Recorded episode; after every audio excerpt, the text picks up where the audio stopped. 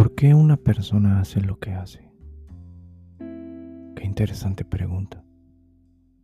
Y entonces, en este momento, ¿por qué una persona se sometería a solo tomar agua por siete días? ¿Se han preguntado esto alguna vez? Bienvenido. Llegaste con el magnífico. La constante búsqueda de, validación externa al mostrar un estatus de éxito se ha vuelto la expectativa de mucha gente a nuestro alrededor, pero el costo es dejar de conocernos a nosotros mismos y buscar vivir nuestra propia vida. Con este podcast busco normalizar que el éxito no es únicamente el país de residencia o a lo que te dedicas profesionalmente, ni el número de followers en tus redes sociales. A veces, la historia atrás de la historia probablemente esconde miedos, inseguridades y traumas, pero es tan única y personal que es la verdadera historia de éxito. Hace como cinco años estaba viendo una de mis series favoritas, La leyenda de Ang, y en la segunda parte, en su segunda reencarnación, La leyenda de Korra, aparece un antagonista que en lo personal me llamó muchísimo la atención. Este personaje era un líder de una facción terrorista que se llamaba el Loto Rojo. Y esta persona a su vez era fan de un monje budista que se decía que había alcanzado la iluminación y era la única persona que había sido capaz de volar. Durante la serie vamos entendiendo que Sahir, no es el personaje del cual estoy hablando, pues en verdad es una persona muy sabia y es una persona que quiere llegar a la iluminación, pero tiene un problema. Tiene una novia y está, y está enamorado de, mucho de esta persona, la cual se llama Pli. Y en uno de los capítulos, cuando esta facción terrorista está, está a punto de caer, qué buena analogía,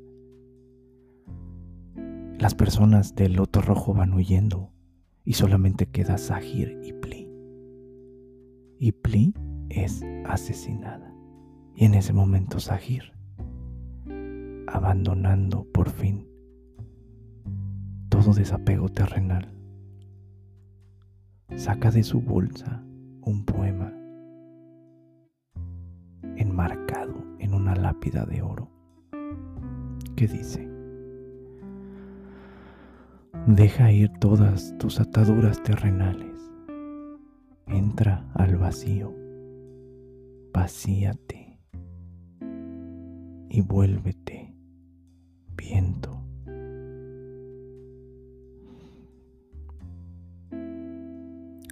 persona es capaz de renunciar a algo, lo difícil no es renunciar, sino la historia que hay de detrás. Porque si partimos de la base que toda adicción es esa búsqueda constante de tapar un trauma, de tapar un dolor, a lo que estás renunciando es a tu armadura. Y sin tu armadura, vuelven a llegar esos miedos, esas traumas, esas situaciones vividas, las cuales no has podido de una manera u otra resolver. Y todo comienza así. En el momento en el que tú renuncias a algo, automáticamente se genera en ti algo, una emoción primaria. Esa emoción primaria se vuelve un sentimiento ese, sentimiento es traducido en una emoción y esa emoción provoca imágenes.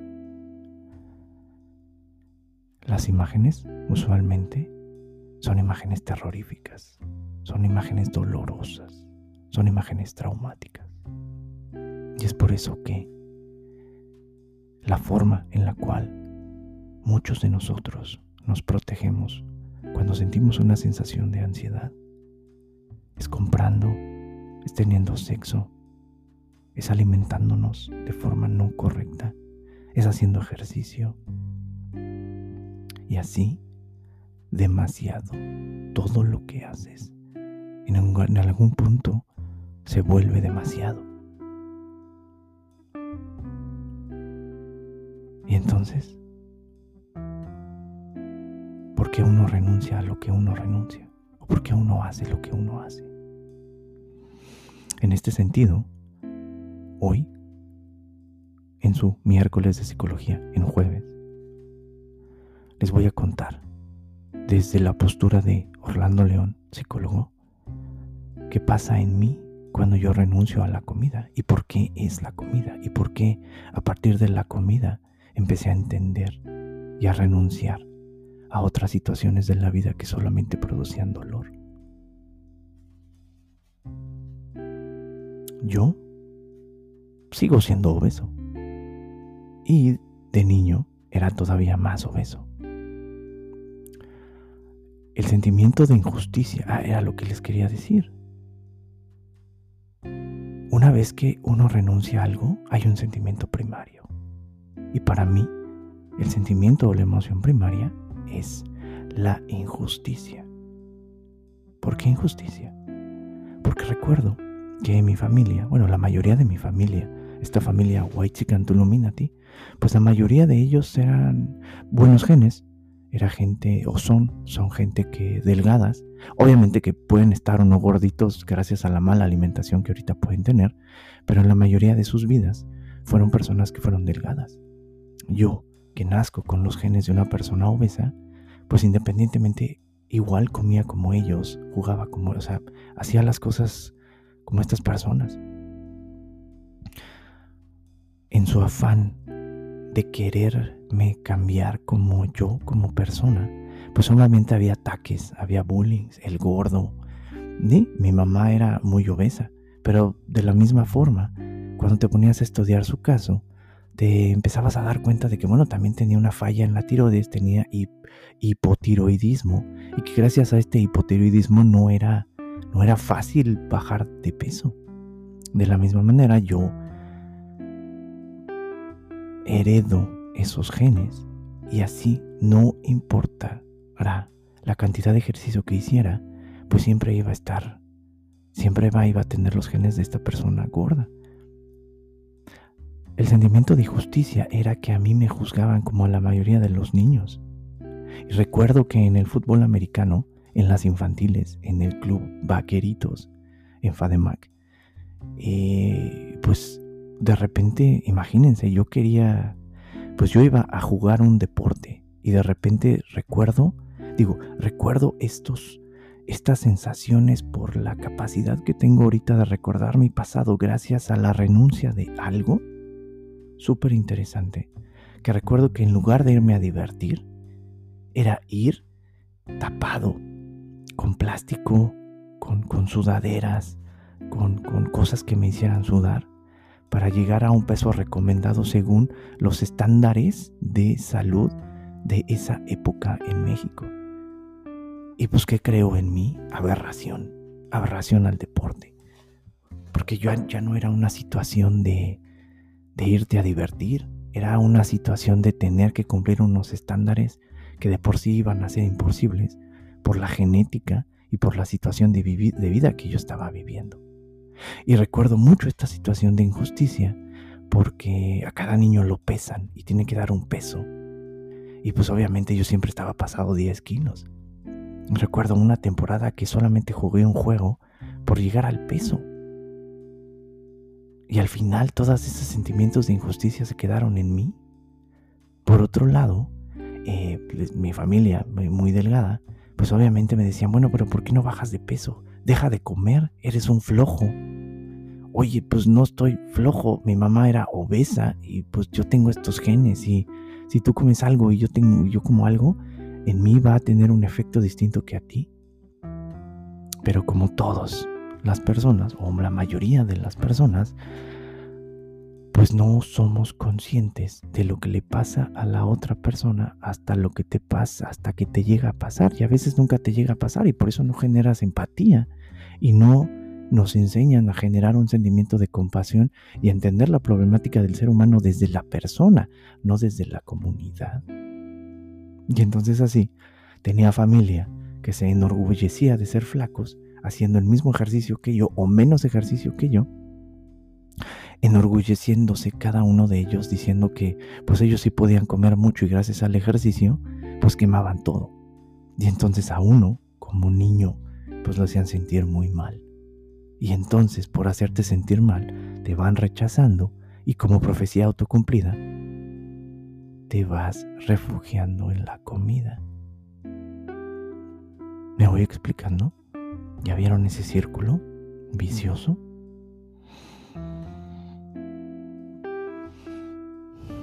Y entonces así, en el momento de quererme sanar, hay una situación de querer entrar y querer entrar al vacío. Así, claro, hay una situación de querer entender mejor. Pero volvemos a lo mismo. Cuando una persona se vuelve espiritual, cree que va a estar iluminada y cree que va a postear en Facebook sus, sus, sus, sus stories de yoga o cree que va a ser iluminado no, no, no necesariamente significa ser más chido, no. Iluminado significa ver tu propia mierda y desde ahí tratar de querer sanar. Y entonces, cuando yo estoy haciendo el ayuno, automáticamente vienen a mí esas imágenes de profunda injusticia, desde el deporte del que jugaba, la familia con la que yo crecí, en la cual no entendían mi situación y me catalogaron y me pusieron una etiqueta de en lugar de tratar de entender la situación. Ah, hack de vida para todos los papás nuevos. Y entonces ahorita el challenge es que claro, sí, yo, siendo muy honesto, no lo estoy haciendo por una situación de iluminación. Pues, yo ya estoy medio cabrón. Y por eso estoy entendiendo que es una situación de tratar de cumplir o tratar de llegar a los estándares de belleza que no pude cumplir en el pasado. Y desde este punto tratar de revivir mi trauma, ese sentimiento de escasez, ese sentimiento que me produjo bastante dolor en el deporte en el que jugaba y con la familia con la que yo vivía, para tratar de entender y no volver a vivirlo, siendo presa de que mi madre, luego hablaremos de la situación emocional porque fallece, pero fallece porque también es obesa. Y entonces así yo como destino manifiesto ya estaba, ya estaba conectado con ser obeso para morirme. Y entonces el ayuno no solamente se vuelve una situación de querer iluminarse, sino también es una situación de prevenir que como destino manifiesto no llegara a tener ese destino y al mismo tiempo terrenalmente tratar de satisfacer una necesidad de belleza, un estatus de belleza que todavía se da. Para, para, que me vayan entendiendo, doy otro ejemplo. Mi familia, la situación de mi familia con respecto a mi, mi bullying era, es como los, como los gringos, como esas personas norteamericanas que de repente están orgullosas por el hecho de ser norteamericanas. Y es como, dude, ¿Por qué te enorgulleces de algo que no tuviste nada que ver? Simplemente fue una decisión aleatoria. De esa manera las personas que son flacas o que tienen buenos genes automáticamente piensan, porque así pensamos todos los seres humanos en esta situación de vías mental, que automáticamente fue algo, son merecedores a los genes que tienen porque evidentemente hicieron algo para merecerlos. Digo, está bien, de esa manera tú te mantienes sano en un mundo que es profundamente ilógico constantemente.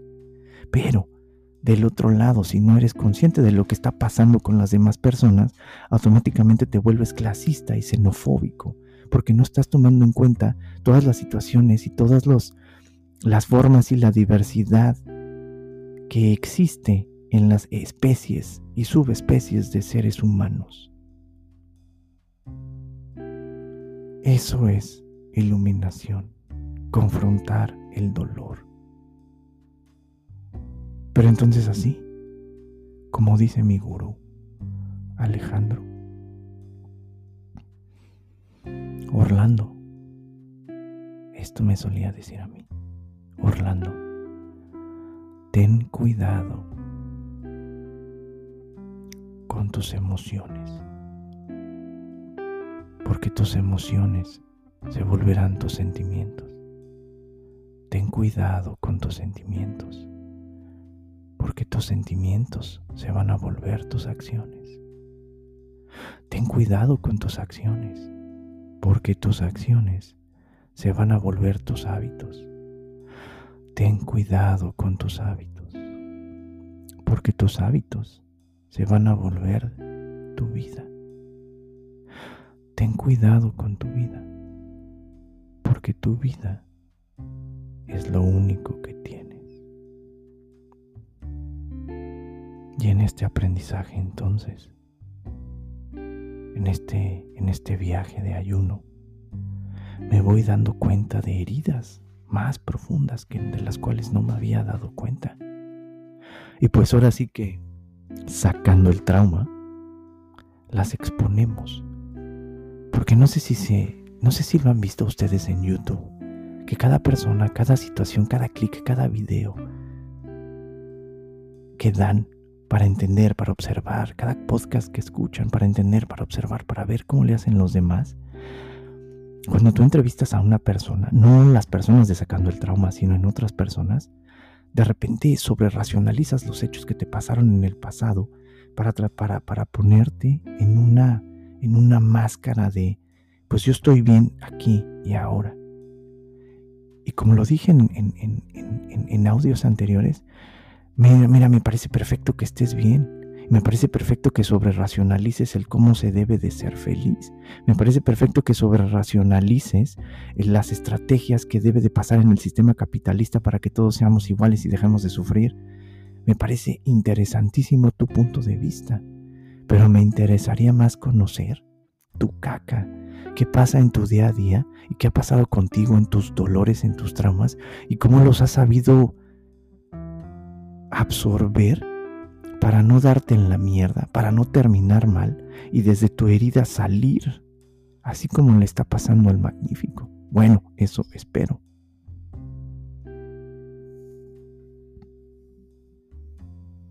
Y entonces así, mis magníficos.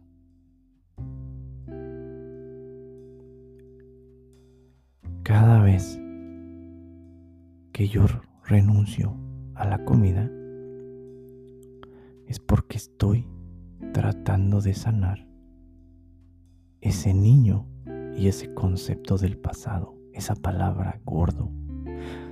No lo hago para meditar, no lo hago para para mamasear. Sí, ya ya ya vieron mis ya vieron mis mis, Instagram stories, ¿no? El mamaseo en vibración alta y todo.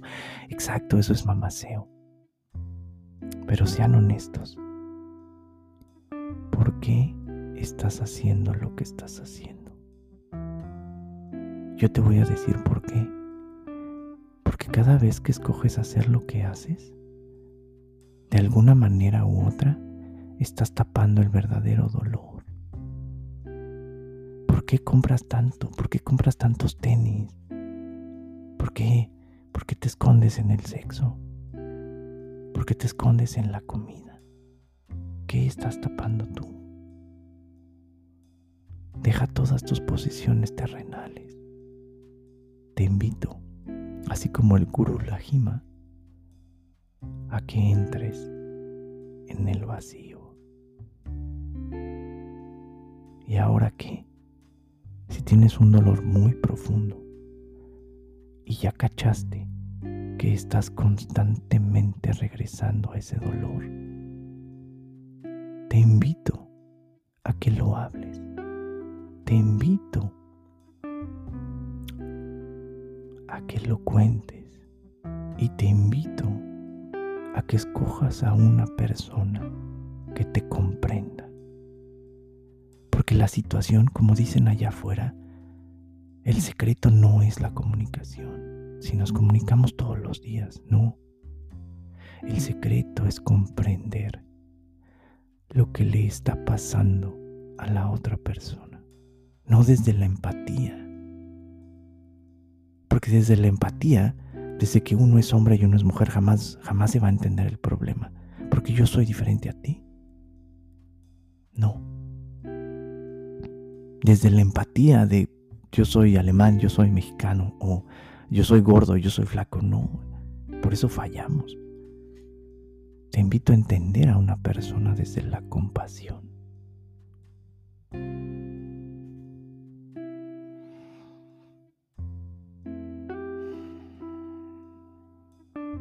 Cuando una persona vive un trauma, está condenada a repetir ese trauma una y otra otra vez.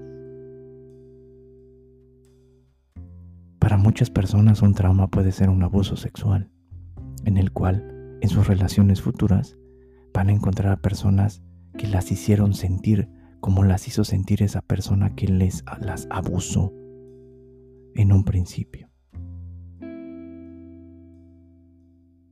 Y así se quedan enganchadas en ese loop de dolor, no para entender el trauma, sino para volverlo a revivir ya que eso hace que una persona se sienta viva.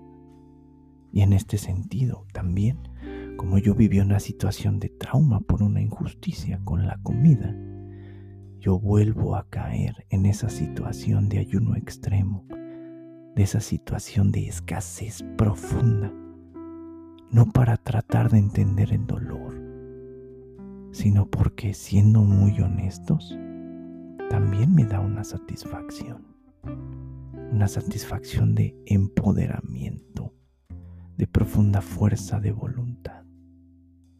Y el miedo que da dejar eso es que si yo empiezo a comer ahorita, pues me voy a sentir muy mal conmigo mismo. Y se va a ir ese propósito de vida. Y de esa manera, las personas que, estaban, que estuvieron sujetas a otros traumas, cuando tú les pides dejar el hábito que están usando para tratar de entender el trauma, pero de esa manera convertir el trauma en un propósito de vida. Cuando tú les pides, por favor, dejar de, pues obviamente no lo, no lo van a dejar, porque al final el dolor se vuelve tu propósito de vida.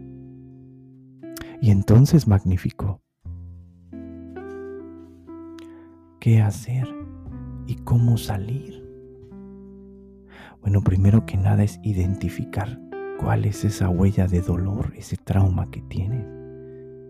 Y eso va a estar difícil, porque la mayoría de nosotros cuando nos preguntan cómo estás, pues obviamente vamos a decir que bien, porque la mayoría de nosotros somos vulnerables a hablar de lo que nos pasa. Y entonces nos sentimos forzados a dar una imagen, una proyección, una, una fotografía de lo que somos en base a lo que se nos espera en la sociedad en lugar de hablar a corazón abierto y decir, esto es lo que me está pasando. Entra al vacío. Habla de tu dolor. Porque el hablar sana y el escuchar sana. entra al vacío. Deja todas tus ataduras terrenales. Vacíate. Entra al vacío conviértete en viento. Sana. Y si no tienes a nadie, contáctame. Yo aquí te voy a escuchar. Difícil el camino va a estar. Mucho dolor vas a sentir. Pero atrévete a dar el primer paso. Y entra al vacío. Gracias por escuchar este miércoles de psicología en jueves. Abrácense, quiéranse mucho y nos vemos la siguiente semana.